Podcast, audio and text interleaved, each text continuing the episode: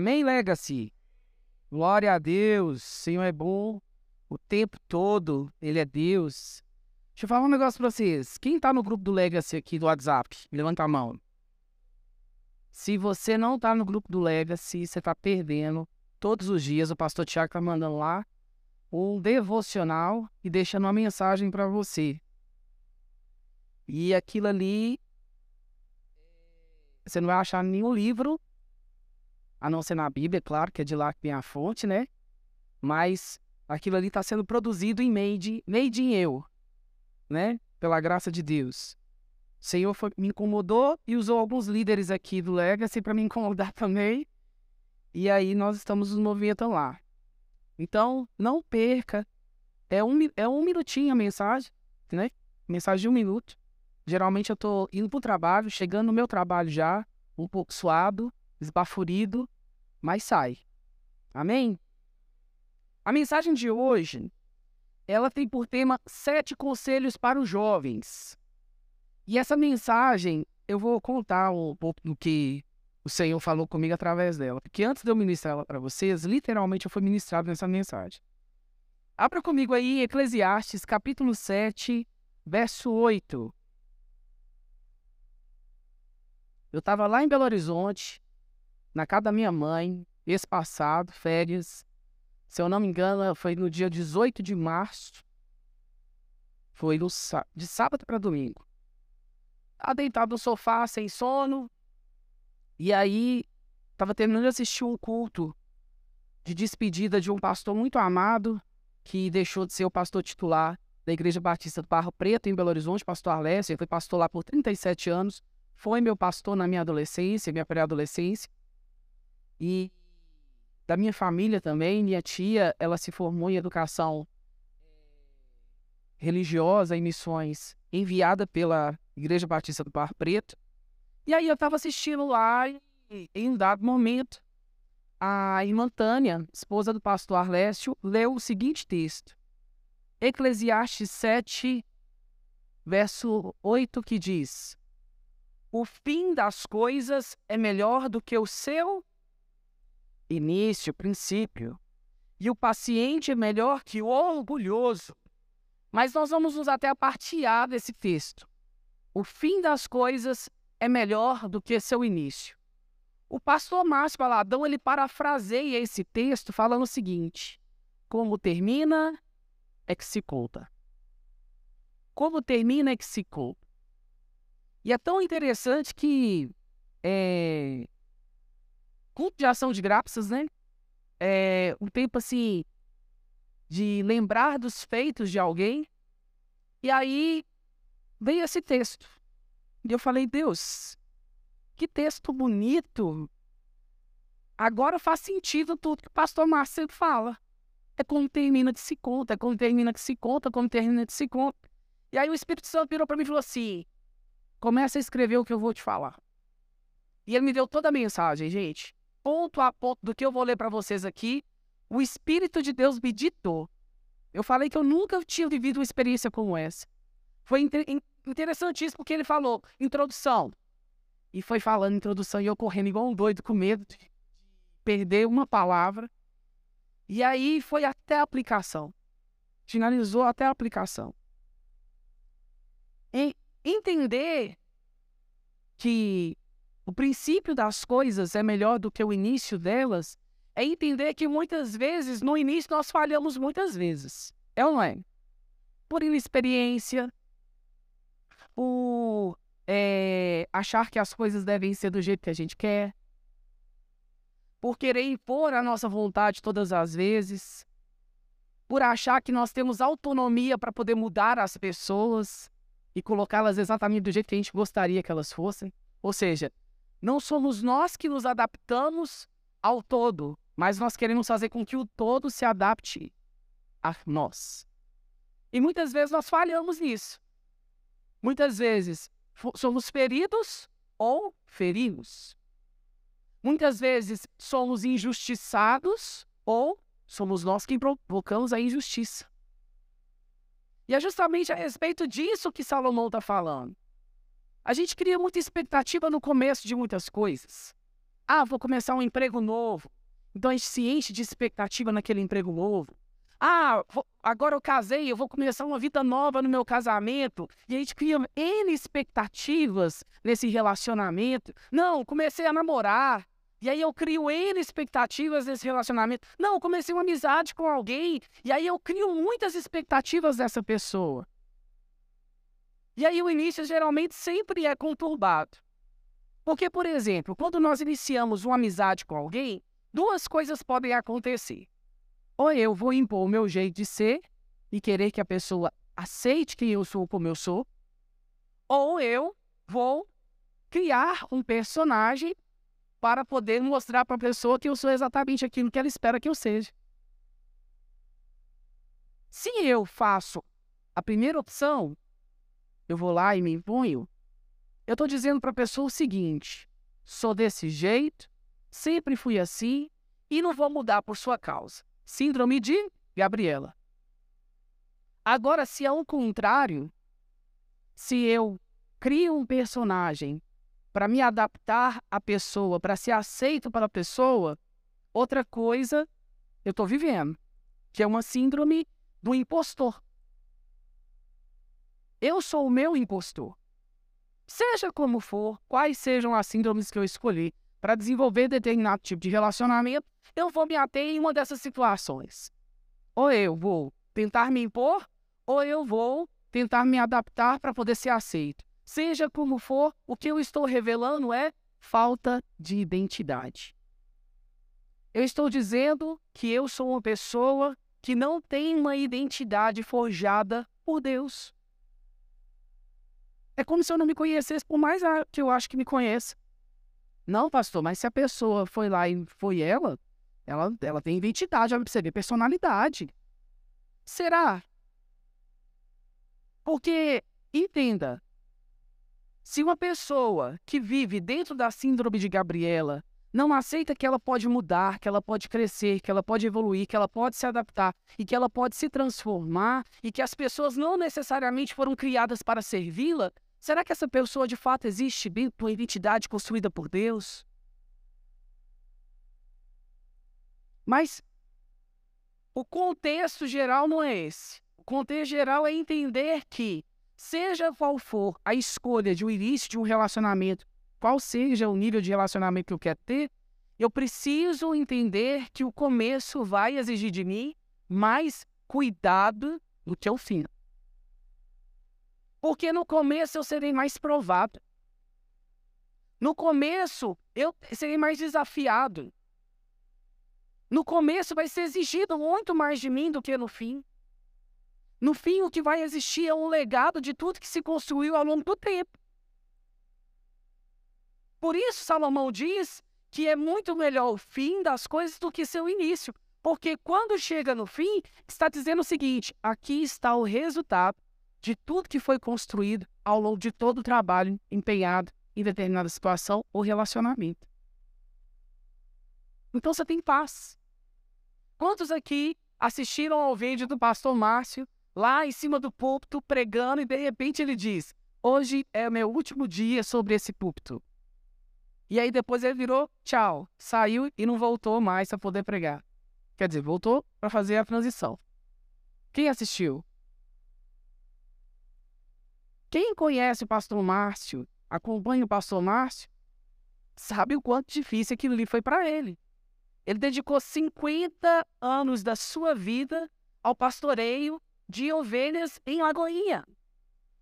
Foram 50 anos dedicados a cuidar daquelas pessoas, 50 anos dedicados a preparar mensagens com todo amor e empenho, pedindo para que o Senhor falasse através dele para alcançar corações.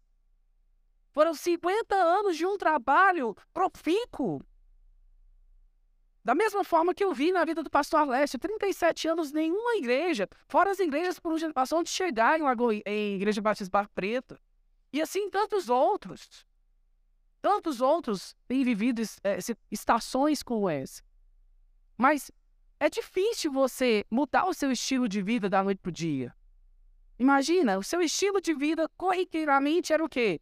ir lá, cuidar das pessoas, atender as pessoas, cuidar de uma igreja, e aí de repente você muda tudo isso. Você deixa de fazer essas coisas e começa a fazer outras coisas que não fazia própria, necessariamente parte do seu cotidiano.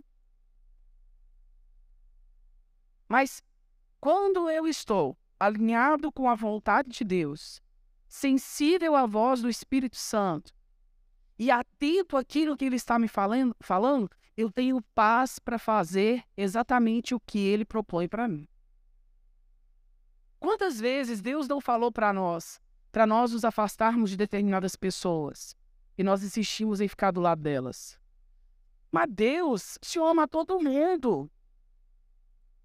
Deus, o Senhor tem um propósito de salvação para a vida de todo mundo. Mas Deus não está perguntando para você qual que é a sua visão e a visão dele, o que, que você pensa que é a visão dele acerca de todos. Ele está falando necessariamente, pontualmente para você. Justamente por cuidar de você, justamente por amar você, ele está pedindo para que você saia de, de perto dessas pessoas. Para se relacionar, se relacionar com essas pessoas. Não é porque a pessoa é ruim aos olhos do pai. Não é porque está julgando a pessoa. É porque para você aquela pessoa não está dentro da convergência de tudo que Deus quer fazer para te levar no ponto onde Ele quer que você esteja. Aquela pessoa não vai contribuir para o cumprimento do propósito na sua vida.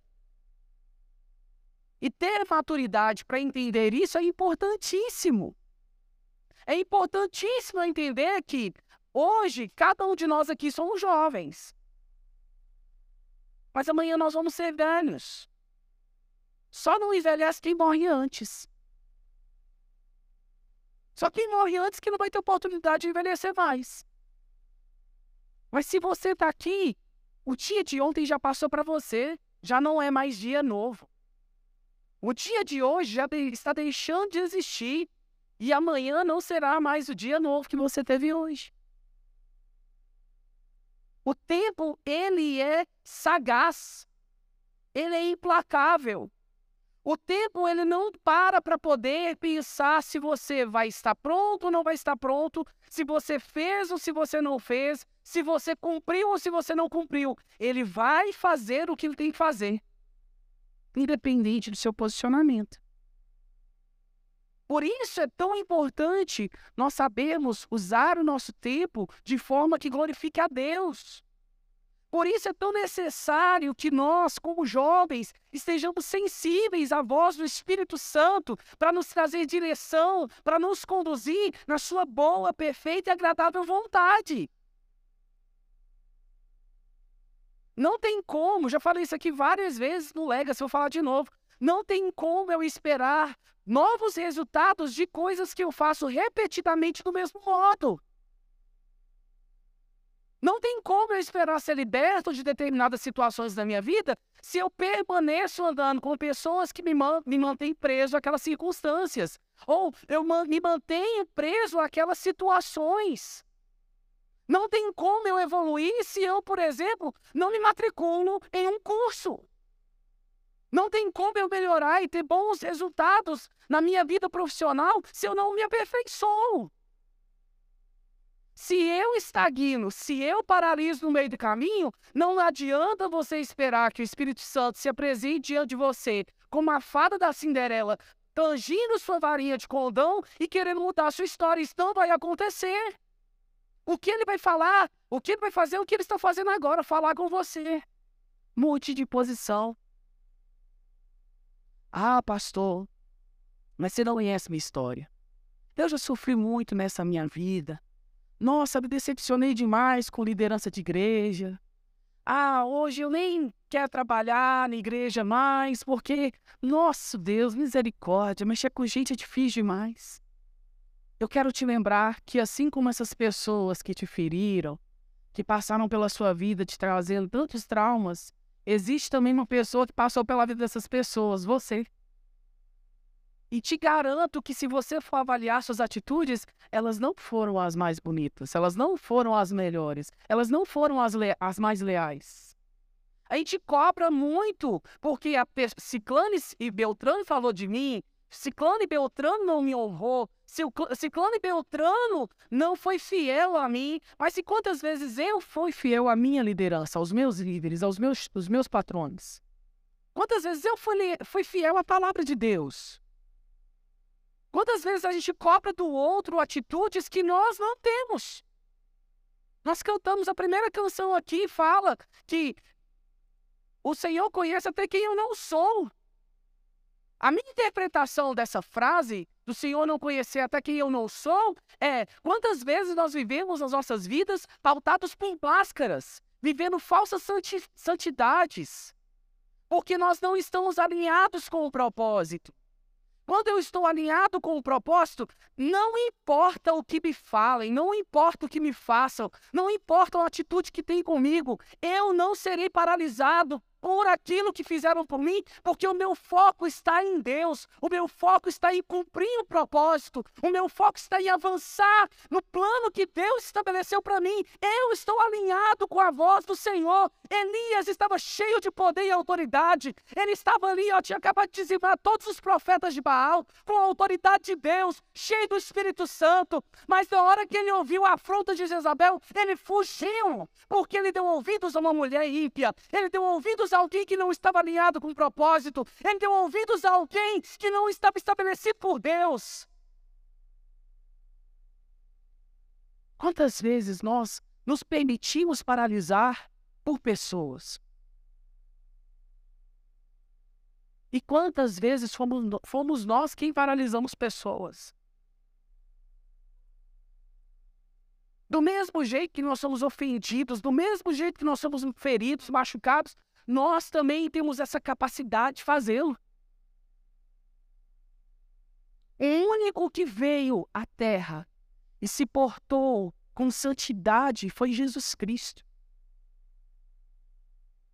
Mas ele fez tudo isso para nos mostrar que há modo de viver de forma que glorifique a Deus. E por que, que nós não conseguimos alcançar essa estatura? Porque Jesus era santo e nós não? Que Jesus era divino e nós não, porque Jesus era Deus e nós não? Ele fala que todas as coisas ele fez de modo que pudéssemos compreender que era possível fazer da maneira como ele fez. Por que, que não, não fazemos da mesma forma? Porque nós ainda estamos presos em nós mesmos. Presos a quem nós achamos que somos. Presos em quem nós nos acostumamos a ser. Continuamos sendo egoístas, continuamos sendo arrogantes, continuamos presos ao nosso ego, cheio de nada, porque toda a glória é dele, toda a glória pertence a ele. Eu, inclusive, existo para a glória dele. Se não fosse a graça e misericórdia dele sobre a minha vida, onde eu estaria?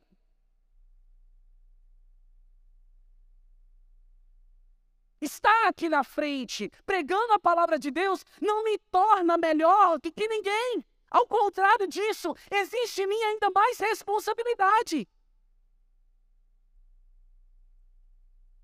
Da mesma forma com você. Levar a mensagem da cruz, o evangelho de Cristo, vai exigir muito mais de você. É interessante que, antes do culto começar, o Fernando me mostrou um vídeo. Eu tinha visto aquele vídeo antes.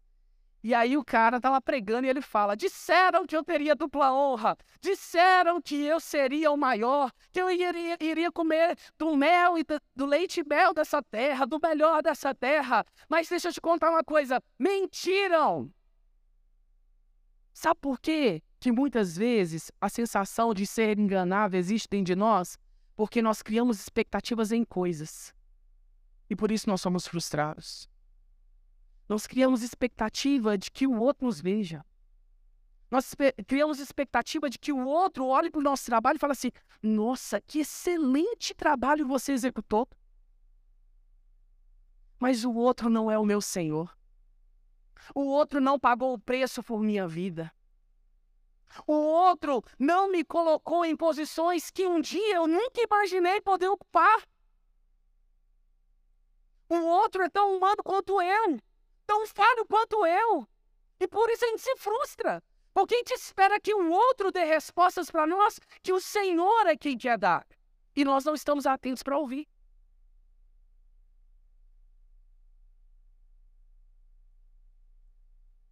Quero com isso enfatizar aqui sete conselhos que eu julgo ser fundamentais para fomentar o amadurecimento necessário que cada um de nós precisa ter na nossa vida cristã.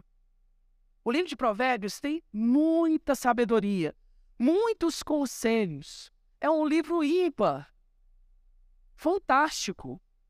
Tão igual quanto Provérbios é o livro de Tiago, que é considerado o livro de Provérbios do Novo Testamento. Cheio de conselhos, cheio de sabedoria. Mas eu quero linkar apenas sete deles. Porque, afinal de contas, é como termina.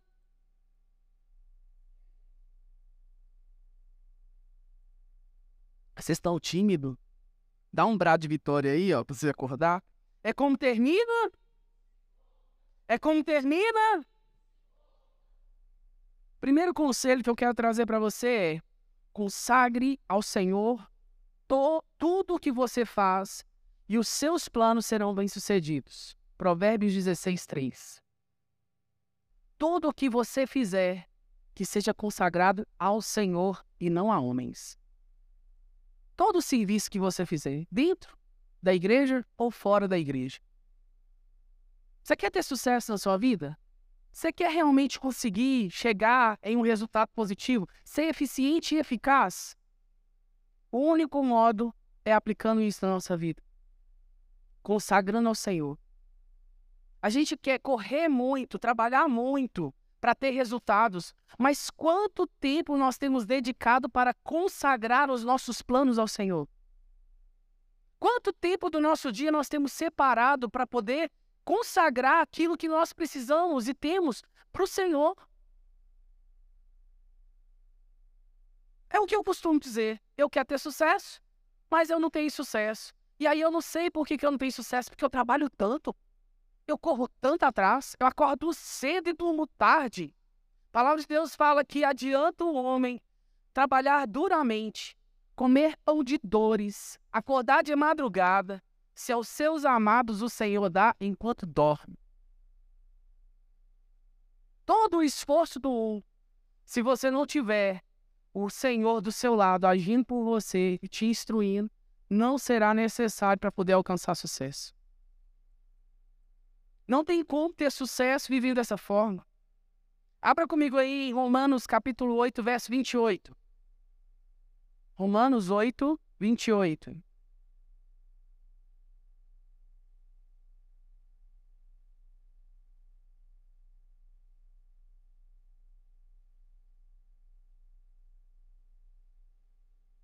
Glória a Deus.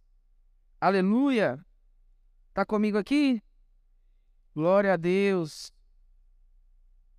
Diz assim: Sabemos que Deus age em todas as coisas para o bem daqueles que o amam, dos que foram chamados de acordo com o seu com o seu ou seja, toda todas as coisas e todo o recurso vai contribuir para o cumprimento do porque Deus é fiel à sua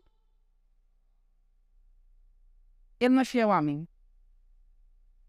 A fidelidade do Senhor, a pessoa do Tiago, se dá única e exclusivamente por consequência da sua fidelidade à sua palavra. Por isso, se eu estou debaixo da vontade de Deus, debaixo do propósito de Deus para a minha vida, então as coisas contribuem para que elas aconteçam. Mas se eu me desvio por um milímetro que seja daquilo que é a vontade e o propósito de Deus, ele não vai se mover ao meu favor. Pelo contrário, ele vai mover as circunstâncias ao meu redor para me trazer de volta para a sua vontade, para então ele continuar a dar seguimento ao cumprimento do propósito dele na minha vida. Então, o sucesso almejado e esperado tem que estar alinhado com o propósito de Deus, porque senão você vai continuar não tendo sucesso. Senão, o que você vai continuar fazendo é sacrifício de tolo, se esforçando dia e noite à toa.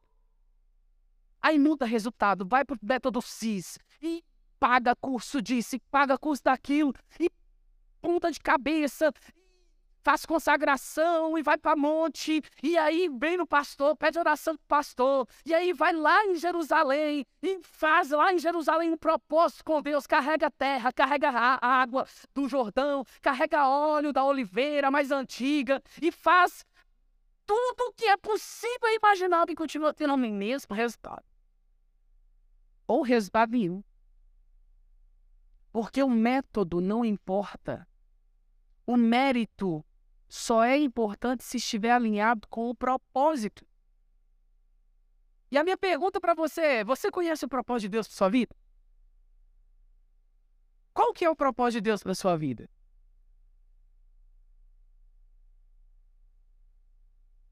Se na sua mente ficou aí agora pensando um tanto de coisa e não chegou em lugar nenhum, é porque você ainda não parou para ouvir o Espírito Santo te dizer qual é o propósito de Deus para sua vida. Inclusive, o seu chamado só será seu chamado se estiver alinhado com o propósito de Deus para sua vida. Durante muito tempo na minha vida, eu achava que o propósito de Deus na minha vida era louvor. Dediquei a minha vida ao louvor de uma forma assim inimaginável. Ia para congresso, ia para conferência, participava de workshop. Fiz workshop na época com o Carlinhos Félix. E ele ensinou um tanto de coisa. Você perguntar para mim, Tiago, o que você aprendeu naquele dia? Esqueci tudo já. Por quê? O que eu achava ser não era a vontade de Deus. Continuamente eu ouvi o Senhor falando comigo. O seu chamado é pastoral, porque o meu propósito na sua vida tem a ver com o seu chamado pastoral. Eu vou te levar para o cumprimento desse propósito. Eu, ser pastor não, misericórdia. Ser pastor não dá dinheiro, como diz minha mãe. O que dá dinheiro é ser médico, ser advogado, ser engenheiro. Ser pastor só dá dor de cabeça. Minha mãe falava isso comigo. E eu falava assim, não, ela tem razão, né? E aí eu falava, então tá, vou ser um advogado, vou ser um médico, vou ser um engenheiro e vou e pro louvor.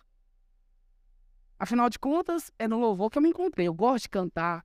Eu, o Senhor me dá composições. Então vai ser lindo. Gente, eu fiquei mais de 15 anos da minha vida sem uma oportunidade de cantar na igreja. Fiquei mais. Você tem mais isso, né? A Paula, ela sempre tá querendo ficar lobo. Enquanto a sua vida não estiver alinhada com o propósito, você vai achar que muitas coisas são o seu chamado e não vai conseguir cumprir o seu chamado de fato. Por isso é tão importante conhecer o seu propósito, conhecer o que Deus quer fazer através da sua vida, saber aonde Deus quer que você esteja, saber que inclusive a sua geografia ela é importante para o cumprimento do propósito. Então, não despreze o lugar onde Deus te plantou. Não despreze os pequenos começos. Não despreze aquilo que Deus tem feito na sua vida. Quando chegar o momento de deixar de estar naquele determinado lugar, Ele vai se encarregar de preparar a sua saída. E vai te conduzir para outro lugar para que o propósito continue se cumprindo, para que o propósito continue sendo alcançado. Recentemente eu achei que não continuar na empresa onde eu trabalhava era vontade de Deus. E eu comecei a orar a Deus, Senhor, não aguento mais. Do jeito que tá, não dá para ficar. Meu Deus do céu, sangue de Jesus tem poder. Ah, meu Deus do céu, quando eu achei que eles fossem me mandar embora, os aqui fizeram me trocar de loja. E aí você fala assim, pastor Tiago, e aí, como é que foi esse negócio de trocar de loja? Você tá sofrendo ainda, pastor? Foi a melhor coisa que aconteceu na minha vida. Eu não imaginava que dentro da mesma empresa eu teria uma oportunidade tão singular e tão única. Não mudaram minha função, não melhoraram meu salário, mas a geografia hoje faz todo, todo sentido de diferença na minha vida. Eu fiquei quase cinco anos numa loja, gente. Já conheci aquela loja de ponta a ponta. Eu tinha estagnado ali dentro. O fato de me mudar apenas de loja, me mantendo na mesma função, com o mesmo salário, me trouxe paz e contentamento. Eu tenho alegria de sair de casa hoje. Eu não saio de casa mais com crise de ansiedade, fazendo vômito no meio do caminho, porque eu ficava já preocupado o que, ia me esperar naquela loja. Hoje eu vou com alegria, vou com tranquilidade, tenho paz para trabalhar, tenho alegria para trabalhar, me relaciono bem com todas as pessoas naquele lugar. A geografia faz toda a diferença. Por isso, consagre ao Senhor todos os seus planos. Muitas vezes, quando você faz isso, de repente o plano não vai sair exatamente como você espera o resultado. É isso que eu estou dizendo aqui. Provérbios 1, verso 8 e 9 diz: o segundo conselho. Meu filho, escute o que o seu pai ensina e preste atenção no que a sua mãe diz. Os ensinamentos deles vão aperfeiçoar o seu caráter, assim como um belo turbante ou um colar melhoram a sua aparência. Nós temos aqui no livro, ao longo da Bíblia, muitos textos que vão falar a respeito da honra ao pai e à mãe, de ouvir o conselho do pai e da mãe. É, e são muitos. Vou citar algum deles aqui. Êxodo 20, 12, Deuteronômio 5, 16, Efésios 6, do 1 ao 4. E todos eles vão enfatizar a mesma coisa. Primeiro, você dar ouvido ao conselho dos seus pais. Segundo, você honrar a vida dos seus pais. Quando um filho escuta aquilo que o pai diz, ele está dedicando honra ao seu pai. Quando um filho está dando ouvido ao que sua mãe diz, ele está dedicando honra à sua mãe. Ah, pastor, mas você não conhece meu pai, você não conhece minha mãe. Irmão, se te informar, eu não pretendo conhecer também. Porque você não conhece os meus? E, no entanto, nem o meu pai, nem a minha mãe pode dizer que eu sou um mau filho. Desde pequeno. Pelo contrário, sempre fui um bom filho. Sempre ouvi o que minha mãe e meu pai me falavam. Até quando eu julgava que meu pai não tinha é, autoridade para poder falar a respeito do que ele falava. Eu dava ouvidos para meu pai. Até quando meu pai não tinha direito de se sentir ofendido com alguma atitude que eu tivesse, eu ia até o meu pai para pedir perdão se ele tivesse ficado ofendido. Orientado pela minha mãe.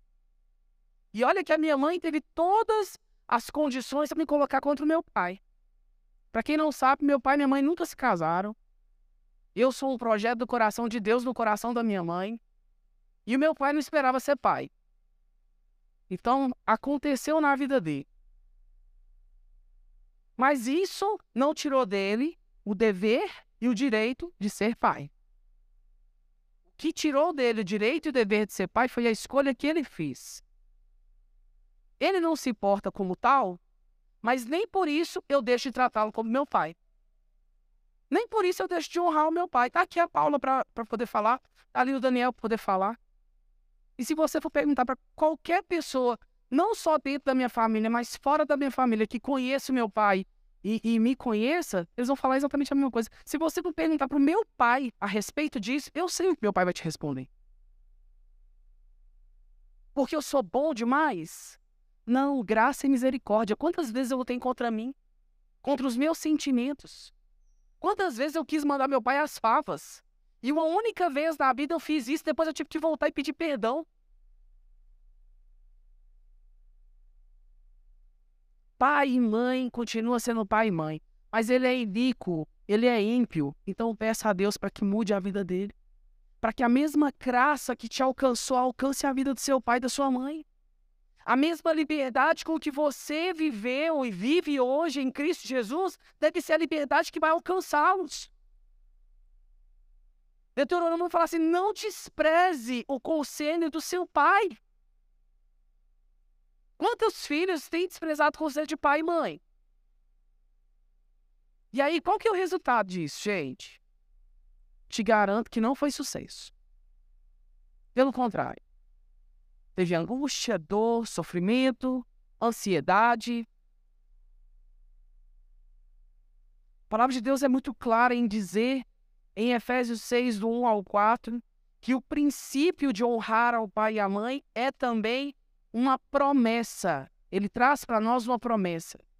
Lá vai dizer que o filho que honra ao pai e à mãe viverá por muitos anos sobre a terra. Então, deixa eu te contar, o segredo da longevidade está em quê?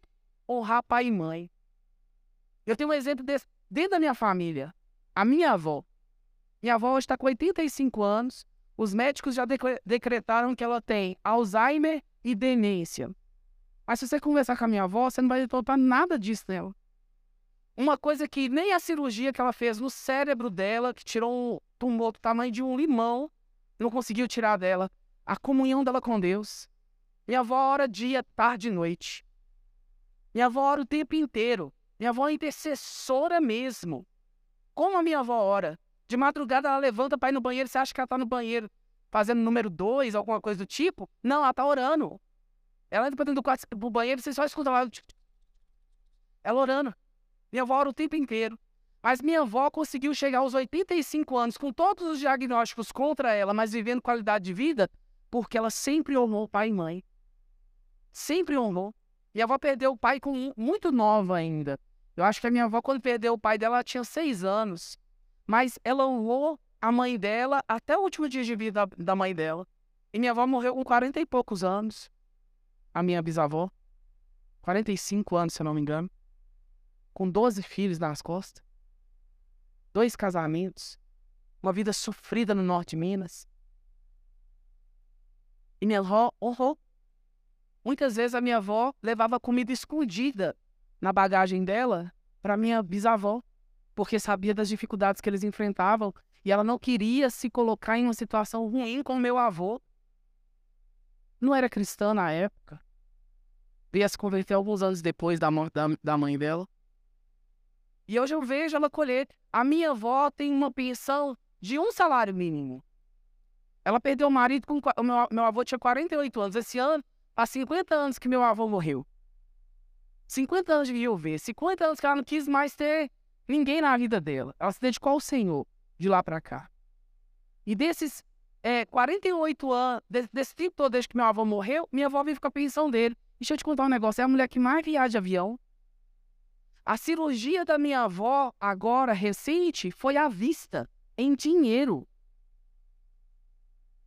Mais de 30 mil reais. Fora o tratamento, fora o plano de saúde que ela tem. Agora a máquina de lavar, ela falou assim: ó, pra você ver. Agora eu vou lavar roupa bem lavada. Tudo que minha avó ora pedindo para Deus, Deus dá. Por quê?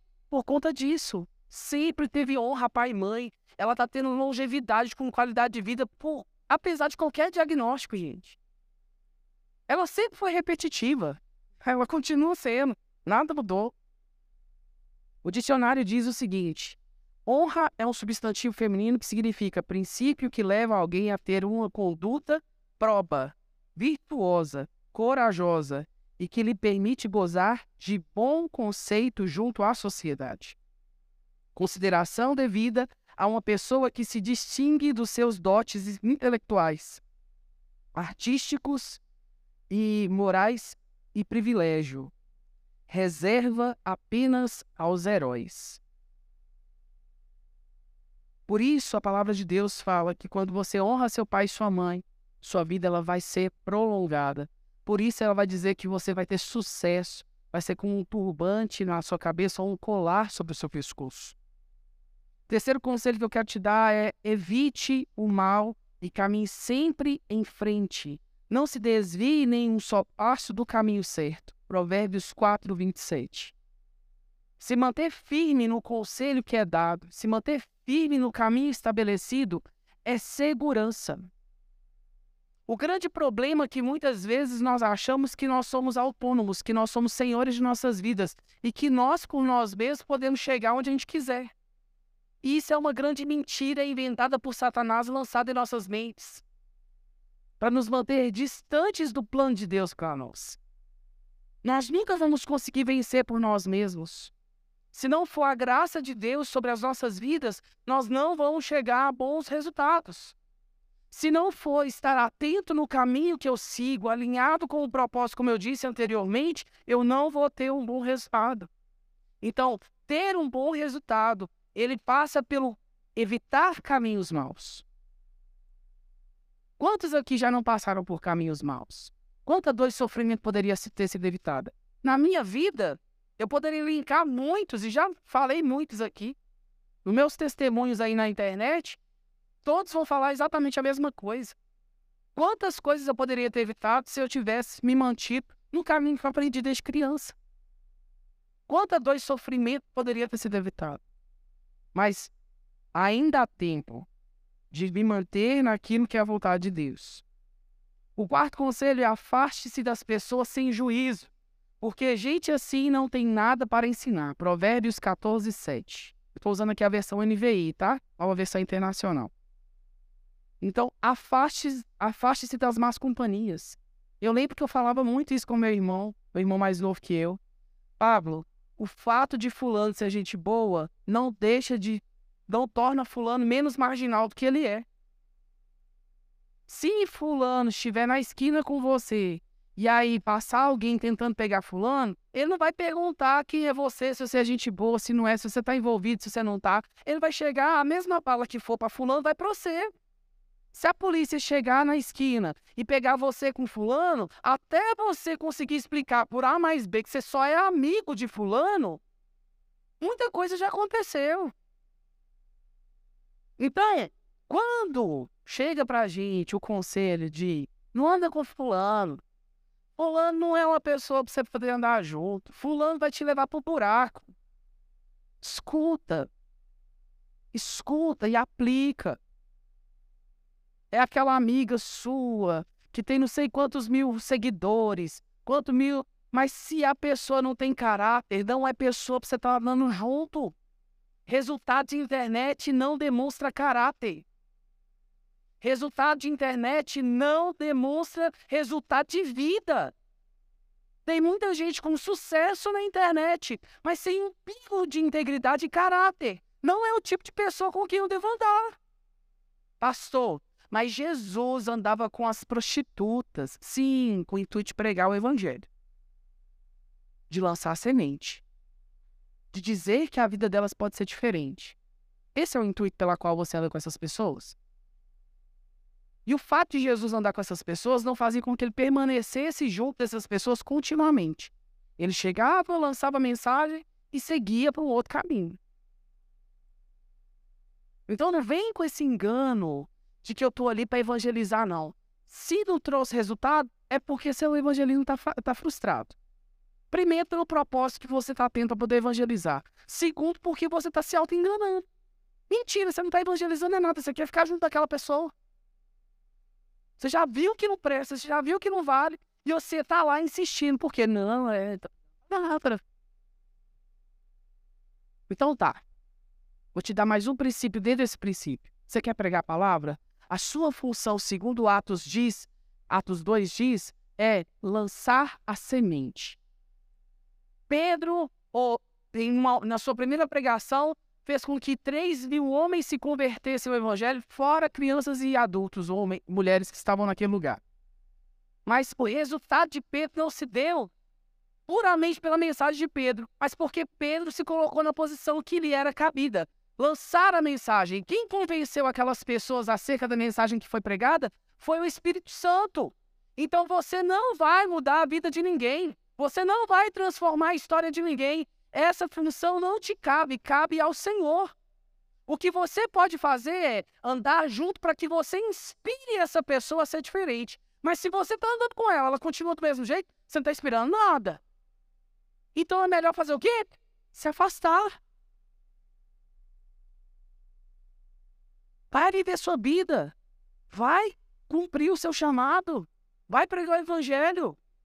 Mas não fica andando com gente que só traz uma reputação para você, que não glorifica a Deus, que tem uma vida reprovável. O quinto conselho é: a riqueza que é fácil de ganhar é fácil de perder. Mas quanto mais difícil for para ganhar, mais você terá. Provérbios 13, 11. Ou seja, tem muita gente aí de olho nas mágicas da internet para poder ter sucesso, ter dinheiro.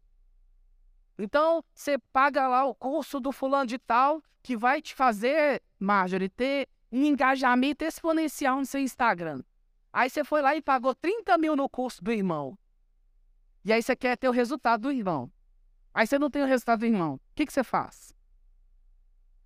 Senta e chora. Exatamente. Porque ele ficou 30 mil reais mais rico você 30 mil reais mais pobre.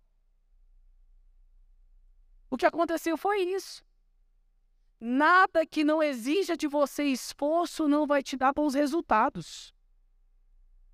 Gente, curso técnico, muitos curso cursos técnicos aí sendo abandonados. Quantos jovens poderiam ter oportunidades fantásticas? Pastor Tamioso começou jovem o curso técnico. Ficou 30 anos trabalhando na aviação, teve sucesso na aviação. Curso técnico. Ah, pastor, Eu não acho que é o meu caso, curso técnico, não. Eu vislumbro assim um bacharelado. Então vai estudar. Vá de alabastro. Entra para a faculdade, faça matrícula. Investe. Mas tenha certeza de que o seu investimento está sendo respaldado por Deus. O Senhor vai te fazer lograr êxito em tudo que você se propuser fazer, desde que isso esteja dentro do propósito. Tem gente aí que faz medicina, pastor Tamioso trouxe esse exemplo aqui na última mensagem dele. Gente que faz medicina e vira piloto de avião. Não ia ter sucesso nenhum na medicina. Teve sucesso como piloto. É realizado como piloto. Eu conheço gente que fez medicina porque o pai era médico, o avô que era médico. Eu vivi 10 anos dentro de hospital convivendo com gente assim, Paula também. E quando. Gente, o cara era o pior médico da face da terra. Você ficava pensando assim, gente, ele fez cinco anos de medicina. Mais cinco anos de especialização. E fora agora os cursos, congresso e conferência que essa criatura vai e ele ainda não sabe dar um diagnóstico. Se você não estiver alinhado, é o que vai acontecer. Então, não vá por caminhos que você julga serem mais fáceis. O resultado não será bom. Sexto conselho: se você não quer se meter em dificuldades, tome cuidado com o que você diz. Tem muita gente se colocando em confusão aí porque não consegue deixar a língua guardada dentro da boca. Está em Provérbios 21, 23. Cuidado com o que você fala, com quem você fala. De repente você está falando, agindo, movido por emoções, por sentimentos. E deixa eu te falar um negócio: isso é engano. Falar movido por emoção e por sentimento é engano. É engano. Se o que você está falando, você não tem segurança do que está falando, guarde para você. Coloque diante do Senhor, peça para que o Senhor tire esse sentimento do seu coração. Deixa eu te contar um negócio. Ninguém está interessado no, no que você acha. O que você acha não é importante, desde que edifique alguém. Se aquilo que você acha vai edificar a vida de alguém, então amém. Agora, se o que você acha vai trazer dor e destruição, fica na sua. Guarda a sua língua. Tiago, no capítulo 1, do verso 19 ao 20, vai falar a respeito disso. Que nós devemos refrear as nossas línguas e tomar cuidado com o que sai das nossas bocas. Uma palavra lançada não pode voltar-se em si mesma. Uma coisa que minha mãe falava muito, Tiago, cuidado com o que você vai falar, você não ter que voltar e ter que pedir desculpa. É melhor você ficar calado do que voltar e pedir desculpa. É melhor você ficar vermelho de raiva do que amarelo de vergonha. Então escolha o caminho de saber falar e se deve falar alguma coisa. O sétimo conselho e último é: ouça os conselhos e esteja pronto para aprender. Assim um dia você será sábio. Provérbios 19, 20. O problema é que tem muita gente achando que já é sábio. Não dá ouvido a conselho de ninguém, não escuta ninguém porque acha que já tem todas as respostas. Eu já fui muito assim, gente. Quebrei cabeça demais. Eu falo isso com o Daniel. Daniel, deixa eu te contar um negócio. Eu cheguei primeiro que você, meu filho. Então eu já vi mais coisa que você tá vendo. Eu já tive. Eu já passei, experimentei coisas que não deram certo. Tô te falando, não vai dar certo. Não é porque foi só comigo, não. É porque não vai dar certo. O resultado é ruim para isso. E aí? Ah, então tá bom. Quando você olha, a pessoa tá lá fazendo exatamente o que você falou para não fazer. Mas é uma vontade, é um desejo, é um negócio que não dá para controlar, porque você não tem vida de oração. Se você tiver vida com Deus, se você tiver vida de oração, se você confiar no que Deus te fala, você vai dominar os seus sentimentos. Você vai colocá-los subordinados à vontade de Deus. Então você não vai ficar igual aquele João Bobo de Petrolina sendo conduzido conforme o sabor da multidão. Ah, fulano machucou. Ah, fulano falou de você. Ah, porque o pastor. Para com isso. Comece a dar ouvidos aos conselhos que te são dados. Não despreze os conselhos que te são confiados. Para concluir, Provérbios 9, 10 diz: O temor do Senhor é o princípio ou a chave da sabedoria. Para quem gosta de chave aí, pega essa. Essa é a chave que abre toda a porta. O temor do Senhor é o princípio da sabedoria e o conhecimento do santo é entendimento. Como é feliz quem teme o Senhor, quem anda em seus caminhos, você comerá do fruto do seu trabalho, será feliz e próspero. Sua mulher será como a videira frutífera à sua casa, e seus filhos serão como brotos de oliveira ao redor da sua mesa. Assim será abençoado o homem que teme ao Senhor, que o Senhor o abençoe desde Sião, para que você veja a prosperidade de Jerusalém todos os dias da sua vida e veja os filhos dos seus filhos e haja paz em Israel. Salmo 128. Viver uma vida abundante é viver uma vida de temor ao Senhor. Viver uma vida próspera e sábia é viver uma vida de temor ao Senhor. Uma vida que rende ao Senhor toda a glória. Uma vida que entende que do, do Senhor é que emana toda a fonte de riqueza e sabedoria. E que Deus vai levantar pessoas para poder nos dar conselho, sim. É muito dito hoje em dia na nossa sociedade que se conselho fosse bom, ele não era dado, era vendido. Mas deixa eu te contar um negócio: só é dado aquilo que de fato importa. Prova disso, Jesus se entregou na cruz por você sem te cobrar nada em troca. Imagina se Jesus não tivesse feito isso por nós. Se ele tivesse falado assim, ó, 50 reais de cada um aqui, hein? Eu só subo se tiver 50 conto de cada um. Dos que vier, dos que deixar de vir, de, todo mundo da face da terra que vier existir. 50 ó, na minha mão. Imagina. Não, pastor, 50, mil, 50 reais é muito pouco, né? Então tá, imagina se ele cobra de você um milhão. Pra você ser salvo. Você tem um milhão hoje para dar? No entanto, ele fez de graça. Justamente porque ele conhece a sua condição. Ele sabe quem você é. Mais precioso para Jesus do que o ouro e a prata é a sua vida. E mais precioso para Deus do que a sua vida é a honra que você devota a Ele. A sua vida deve ser uma vida que glorifique a Deus em tudo. A sua vida deve ser uma expressão real de Cristo para todas as pessoas à sua volta. Aquilo que sai da sua boca deve ser a verdade que você vive. Não adianta você pregar um tanto de coisa bonita para as pessoas e fazer as pessoas se sentirem comovidas com a sua palavra se a sua atitude não reverbera naquilo que você diz. É importante que você tenha esse entendimento. Se a sua vida glorifica a Deus, aquilo que você prega é mero é, reflexo do que você já está vivendo. Eu costumo dizer que aquilo que você vive no secreto inevitavelmente vai ser revelado no público. Então, pense: o que você tem vivido no secreto? Será que o que você vive no secreto você quer que seja revelado no público? Por isso, posso afirmar que bons conselhos bíblicos e cristocêntricos vão te conduzir a lugares altos. Ouvir e aplicar o conselho é uma demonstração de sabedoria e maturidade. Avalie a pessoa que o aconselha, pois suas atitudes devem falar mais que as suas palavras. Aplique o conselho pedindo ao Senhor sabedoria.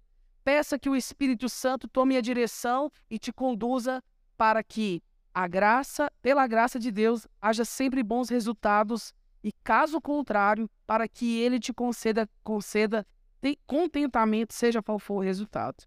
Aplique toda a sabedoria da palavra de Deus em sua vida e tenha junto de você um network de bons conselhos. Se você quer ter um networking que vale a pena, que seja um networking de homens e mulheres que vivem Cristo em sua vida. Que a sua vida seja um reflexo de tudo que Deus tem para você. E eu creio que aquilo que Deus tem para você vai te conduzir a um propósito que talvez você ainda não conheça. Talvez você ainda não saiba qual é. Mas quando você entender e ver, ouvir do Espírito Santo, então você vai ver a plenitude de graça.